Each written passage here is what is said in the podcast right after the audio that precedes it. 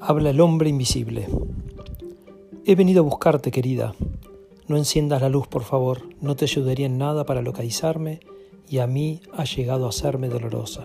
Mis ojos sin párpados se anegan en clara lumbre cuando no enciendas. ¿Qué podrás ver de mí? He suprimido las ropas que utilicé durante cierto tiempo, al principio para dotarme de esa imagen de la que carezco. El pesado abrigo, el sombrero, los guantes, las gafas oscuras y aquellas vendas que atrapaban mi perfil huido. Ya no quiero deslindarme, ni superponerme a lo que me rodea, ni orientar en modo alguno los ojos impotentes que me buscan por la dimensión que he desertado. Ni siquiera para ti volveré a disfrazarme. Acéptame desnudo, por favor, renuncia al consuelo cansado de mi rostro familiar. Pero no me olvides, estoy aquí muy cerca, oyéndote respirar con sobresalto mientras hablo. Nunca te faltaré, amor mío, tampoco volveré a serte gravoso.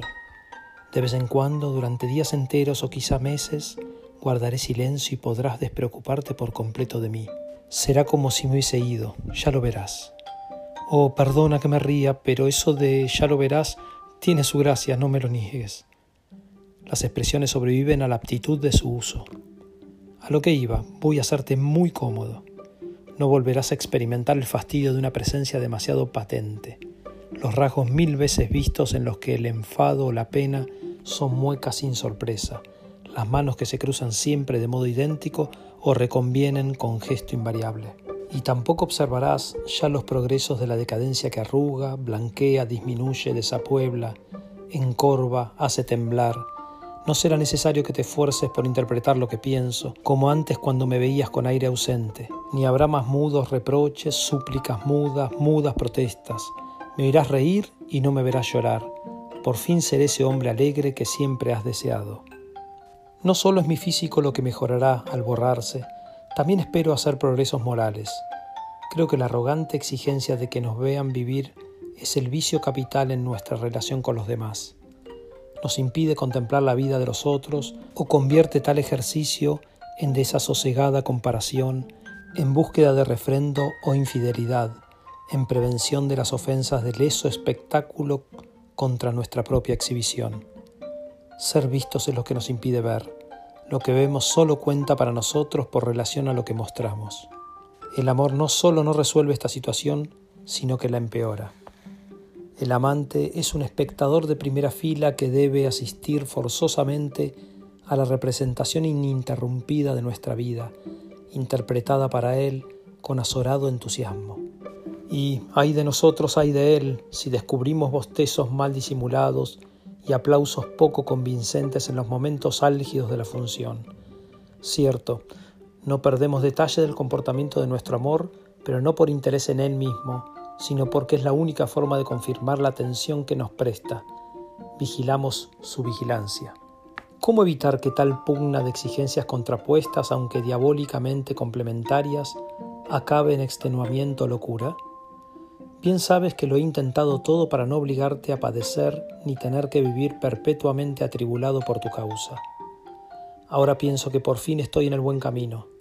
Uno de los dos debía disponer su pantomina y me parece justo ser yo quien lo abandone, pues es notorio que a ti te agrada cada vez menos y a mí tampoco me parecía nada más que mediocre. Por eso inicié estos experimentos casi mágicos de antievidencia, cuyos primeros resultados, lo confieso, me aterraron hasta un punto inconcebible. Qué patéticamente intenso es nuestro deseo de ser contemplados, de no ceder imagen irrevocablemente, porque enseguida me di cuenta de que iniciaba una travesía de la que no hay retorno posible. Nadie volverá a verme nunca, salvo quizá cuando la muerte me devuelva el escenario por última vez para ser objeto de breve y desolada curiosidad. O también pudiera ser que ni siquiera de ese trance postrero recuperase la visibilidad, lo que restaría patetismo a mi desaparición definitiva e incluso me haría un poco inmortal. Lo único que debo hacer es preocuparme un riconcito discreto y alejado para mi agonía, pues nada me disgustaría tanto como ser delatado luego por el olor. Pero perdóname, amor mío, sin duda te estoy fastidiando o entristeciendo con estas fúnebres conjeturas.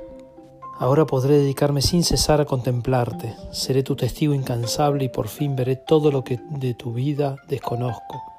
las mil cosas que antes se me escaparon por mi obsesión de hacerme anotar.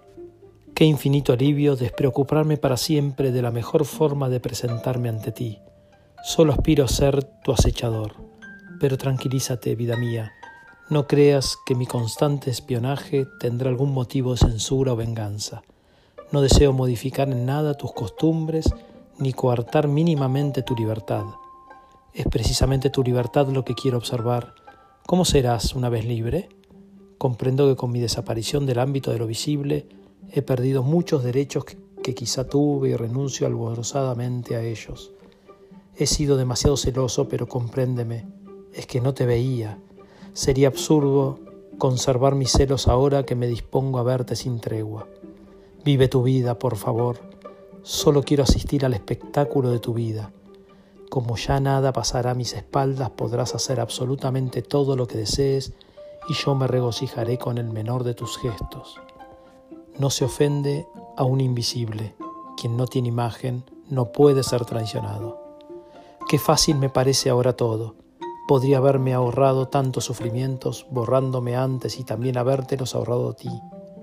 Pero ya solo el futuro cuenta.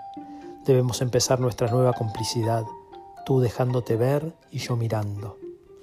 Y quizá por las noches me acerque a ti como ahora, raras veces, te lo juro, muy, muy raras veces, Tú no debes encender la luz en esas ocasiones. Sería grotesco, ¿no?